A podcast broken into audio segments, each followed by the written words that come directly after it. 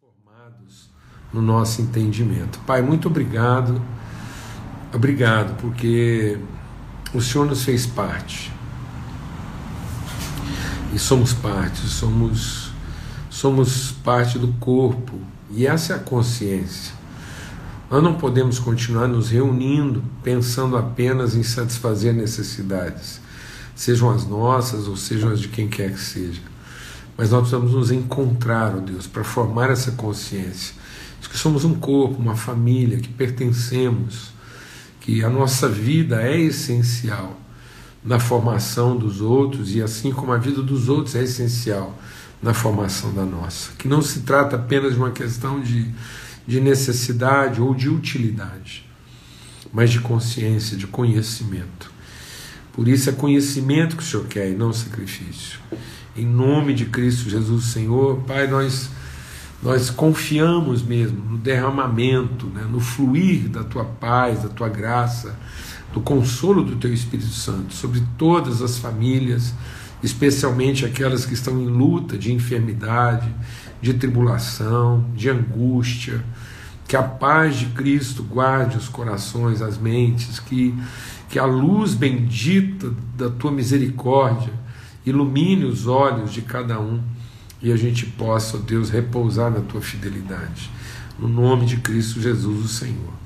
Amém e amém. Graças a Deus. Então, a gente está aqui nesse processo né, com, com Judas, entendendo essa, essa luta, né, quando às vezes Deus nos chama a um propósito, Deus nos chama para a missão dele, aquilo que é o propósito de Deus na nossa vida, e às vezes a gente reluta porque nós não queremos enfrentar, nós não queremos ser expostos né, à nossa fragilidade, ser expostos à, àquilo que nos perturba, aquilo que muitas vezes nos afronta. Né? Então nós temos medo do, do afrontamento, do enfrentamento. E, e às vezes a gente quer se poupar disso. Jonas não queria ser o instrumento de Deus na vida daqueles que ele rejeitava. Né? E quantas vezes a gente percebe um problema e percebe relacionamentos difíceis, né? É, são, são relacionamentos que às vezes nos perturbam, nos fragilizam, nos incomodam, ferem. Né? Quantas pessoas, na sua maneira de viver, ferem é, nossas emoções, nossos sentimentos, nosso senso de direito. E aí, em lugar da gente ser instrumento na transformação da vida das pessoas, a gente toma um rumo oposto, né? E, e, e estabelece uma missão é, nossa própria, né? bancada, comprada, adquirida, administrada, né? agendada e agenciada de acordo com as nossas próprias decisões. Foi isso que Jonas fez. Deus deu para ele uma direção e ele escolheu uma outra direção, patrocinada por ele mesmo. Né? E aí isso causa transtorno, isso causa confusão. E essa confusão, toda vez que um homem ou mulher de Deus optam, decidem, né, caminham na direção oposta do propósito de Deus, isso não só vai trazer transtorno na nossa vida pessoal, mas como vai trazer transtorno na vida de todos aqueles que estão à nossa volta. É como uma luz que se apaga no meio da escuridão. Então, toda vez que eu vou no, no rumo oposto do propósito de Deus, eu sou essa luz que se apaga no meio da, da escuridão.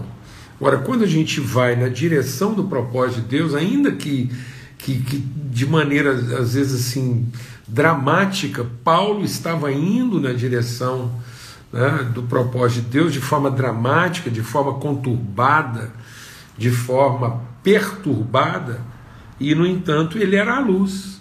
Às vezes uma luz tênue, mas a luz. Então está ali, a referência está ali. E as pessoas estão à espera dessa luz que brilha. Então esse é o nosso desafio. Amém? Naquele momento, Jonas era a luz apagada, era a luz dormente, né?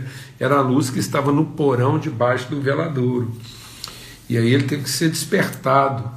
E, e quando essas coisas acontecem, nada do que as pessoas fizerem para nos ajudar irão nos ajudar. O que a gente precisa é retomar nosso compromisso com Deus, nossa palavra empenhada com Deus. Eu quero, antes de terminar a reflexão dessa semana, quero salientar que esse, esse retomar nosso compromisso com Deus, deixa Deus ministrar o nosso coração, porque senão, amado, se a gente é, errar nisso aqui, então a gente não entendeu.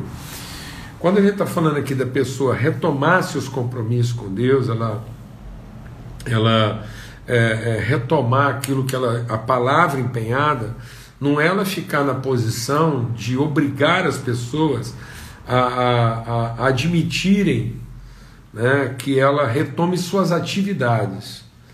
Então, Jonas não está inicialmente retomando. Quem vai conduzir Jonas no processo é Deus.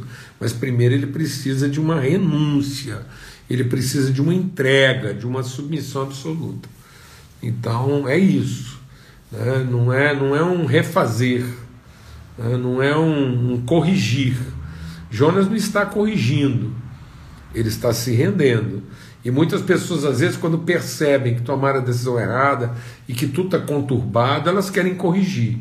Então Jonas não, Jonas não pediu, falou assim: eu pago outro tanto para vocês me levarem de volta ao porto e me deixarem lá. Né?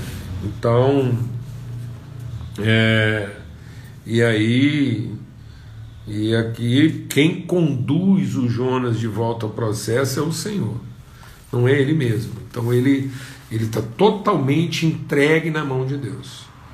Ele não vai comprar uma passagem de volta, ele não vai pegar um outro navio, ele não vai pedir que aquelas pessoas ou, ou implorar que aquelas pessoas o levem a um determinado porto. Então aqui é uma coisa que aqueles homens só fizeram colocar Jonas diante de Deus para que ele pudesse retomar sua relação com Deus. Às vezes eu tenho falado isso com muitos líderes, na questão do casamento, às vezes até no ministério.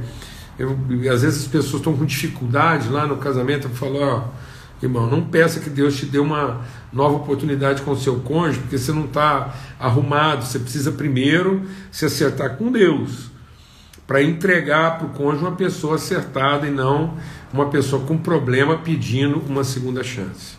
Amém? Em nome de Cristo Jesus. E aí, é, é, esse, essa, essa recondução, né, esse, essa reconciliação, essa, o Jonas voltando ao conselho, e ele ainda volta meio contrariado, ele volta assim com as emoções falando muito alto. E a palavra de Deus diz que não importa, é isso que a gente quer compartilhar aqui com muita ênfase, pensar de novo, não, não incomodo de ser repetitivo aqui em algumas coisas, mas isso é essencial. Né? Tá emburrado, não está gostando, está difícil, não está rodando do jeito que você queria, não está macio, não está fácil, mas fica firme, participa, não arreda o pé. Amém? Em nome de Cristo Jesus. Então, não, não tome decisões por demanda. Mas eu vou falar devagar. Em nome de Cristo Jesus, o Senhor. Não decida nada na sua vida por demanda, só por revelação.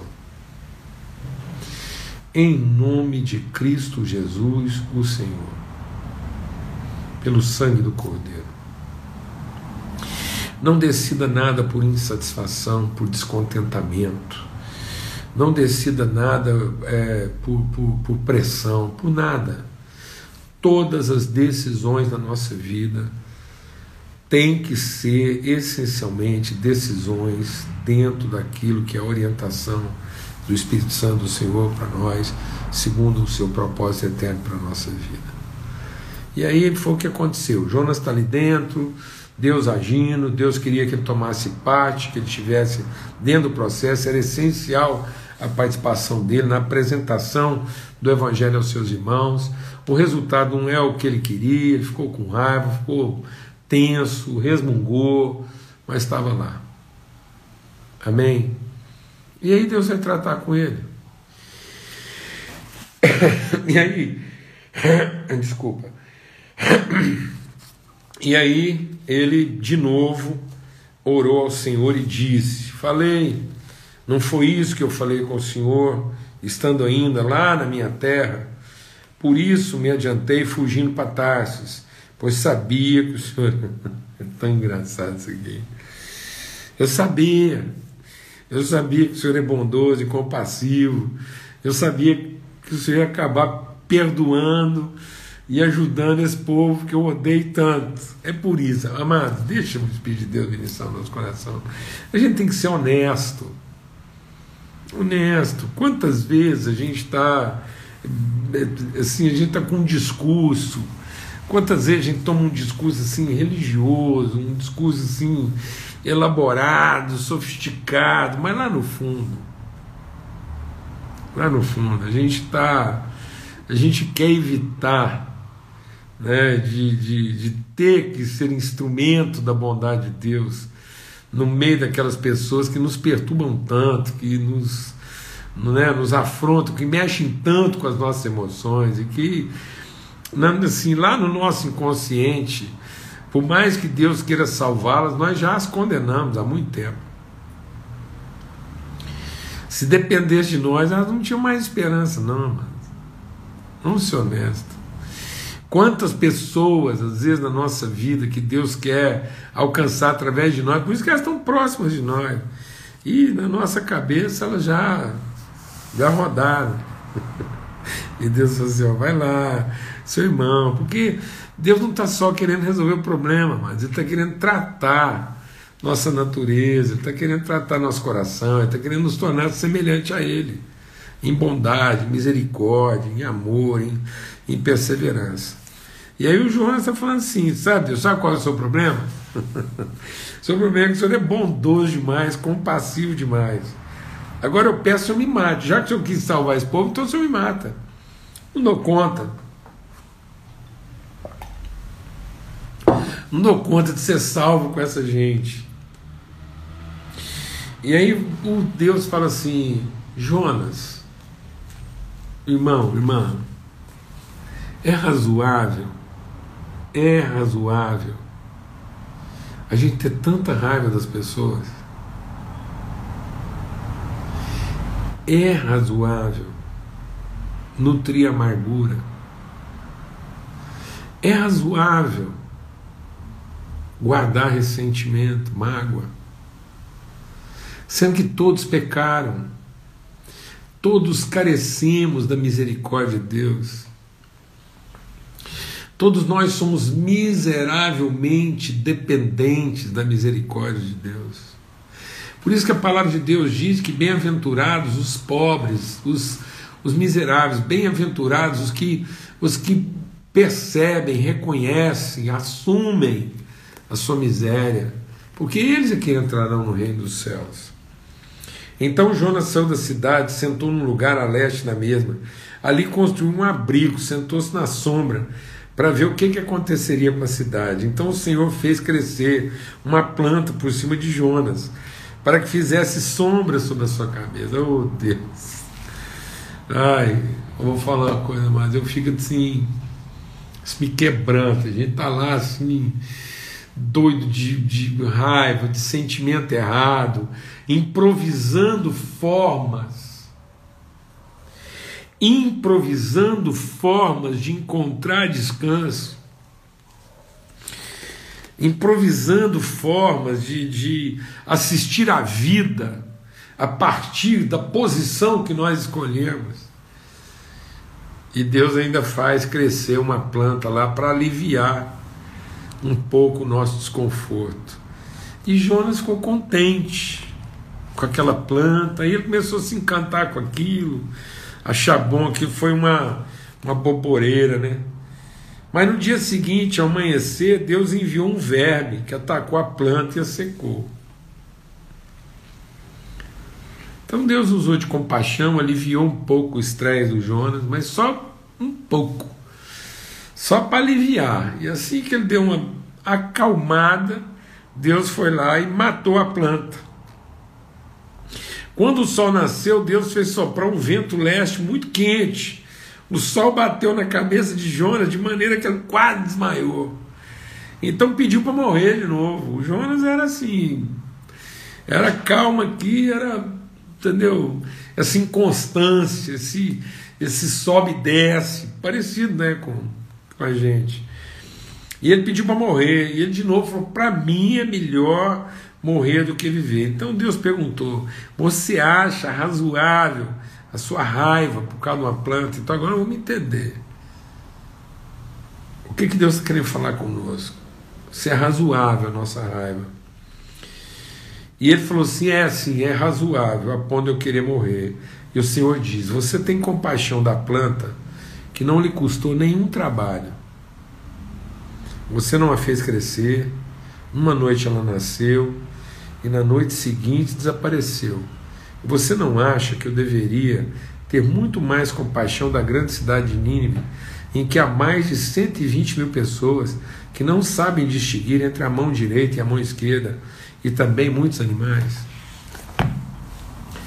Sabe, mas às vezes a gente fica olhando assim para certas pessoas e não entende, né?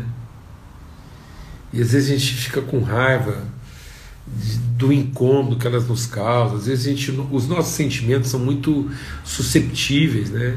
A gente, ao mesmo tempo que a gente celebra algum contentamento, a gente também se ressente de uma maneira, desespera da vida, acha tudo difícil, acha que não vai ter jeito. E Deus falou assim: sabe qual é o problema? de você, Jonas, sabe qual que é a perversidade do seu coração e por que você precisa morrer para nascer de novo, para você ver a vida na minha perspectiva, é que você acha fácil se ressentir daquilo que de fato não custa. Então, amados, é o que Deus está dizendo, sabe, Jonas? Você é capaz de ficar descontente com a vida por causa de um pé de abóbora. E não quer que eu tenha compaixão de pessoas que eu amo e que custam tanto para mim. Custaram o meu filho. Custaram o meu filho. Você acha que é muito sacrifício para você? Eu e você, mano, vamos ter que responder essa pergunta. É muito sacrifício para nós ter que ajudar, ter que ser paciente, longânimo com algumas pessoas. E a gente acha que isso está custando demais, não aguento mais, não dou conta mais, Deus, já sofri demais por causa desse tipo de gente, ah, não sei mais o que, que eu falo. Que conversa! Que conversa! Esses nossos sentimentos, essas coisas tão exacerbadas, exageradas, do mesmo jeito que a gente se desespera por conta de uma, de uma pessoa difícil, a gente também se desespera por um, um carro arranhado, um, sei lá, um telefone perdido. Nossas emoções são enganosas, amados. A palavra de Deus diz que o nosso coração é mentiroso, é enganoso, é desesperadamente corrupto. A gente não aguenta uma facilidade, já logo se derrete, e a gente já não aguenta uma dificuldade logo quer desistir. Nosso coração é corrupto, desesperadamente corrupto. Se desespera, desespera pelas coisas mais, mais desprezíveis, mais insignificantes.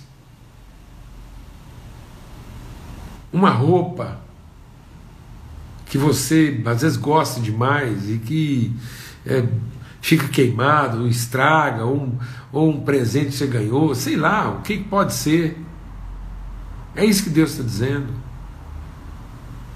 Como é que a gente é tão volúvel, tão, tão, tão raso nas emoções, e muitas vezes a gente é lento em ter o coração de Deus para a vida.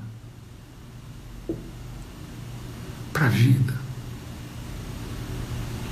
Quantas vezes a gente está desistindo porque por conta de coisas que a gente construiu, um ministério, um projeto, uma estrutura, uma carreira, sei lá o que.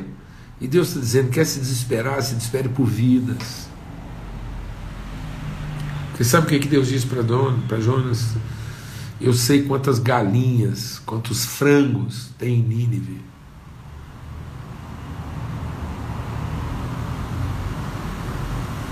É isso, meu amado. Deus sabe quantas galinhas, Quantos frangos morrem por dia na nossa cidade? Estou exagerando? É. Ele diz assim: a vida de vocês vale mais do que os pardais. E, no entanto, nenhum pardal cai morto sem que a minha vontade esteja operando. Deus conhece, Ele sabe, Ele criou, Ele fez, Ele sustenta. Quem sustenta a vida é o nosso Pai, nosso Senhor. Onde tiver vida, Ele que está dando sustentação, Ele está guardando, Ele sabe o que custa, o que vale. Deus sabe quanto vale cada pardal na nossa cidade. Eu me divertia dando pedrada em rolinha, sem menor dó. Saía para caçar passarinho, no estilingue, me divertia. E não lamento isso não. Acho que isso Estava normal lá na minha infância. Não acho que eu era uma pessoa desajustada só porque caçava passarinho. Gostava de comer uma rolinha frita quando era menino. Guardava aquele monte de rolinha no freezer para fazer para os amigos. Normal. Me aborrecia quando a correia do estilingue arrebentava. Me aborrecia quando errava uma pedrada. Já me aborreci com tanta coisa. Já lamentei tanta coisa que não valia nada. Em vez de guardar minhas emoções, meus sentimentos e meus lamentos para aquilo que realmente vale alguma coisa para Deus. Guarde suas emoções. Guarde seus sentimentos. Guarde sua indignação para aquilo que realmente conta. E sabe o que, que realmente conta? A vida. A vida das pessoas que Deus ainda quer alcançar através de nós. Amigos ou inimigos. Pessoas que prestam atenção em você ou não. Porque Deus ama a cidade. Deus ama as pessoas que estão nela e sabe a conta de todas elas. As mais desprezíveis, as mais invisíveis, as mais ignoradas. Deus sabe a conta de todas elas, porque Ele sabe a conta até dos frangos e pardais da cidade. Em nome de Cristo Jesus, Senhor. Nunca mais se desespere, nunca mais lamente, Nunca mais desista de alguma coisa. Simplesmente porque você não está tendo o conforto, a comodidade, a assistência, o reconhecimento, a facilidade, o recurso. Que nós julgamos merecedores ou condizentes com o nosso esforço. Não lamente isso.